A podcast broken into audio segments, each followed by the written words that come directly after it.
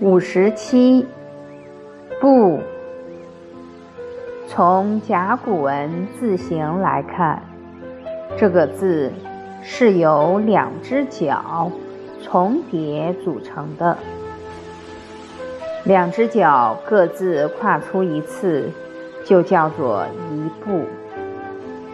步的本意就是行走。做名词用时。步意为脚步、步伐。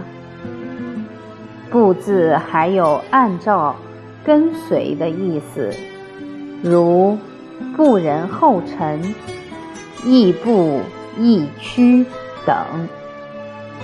此外，步还有处境、景况之意，如现在人们常常说某件事情。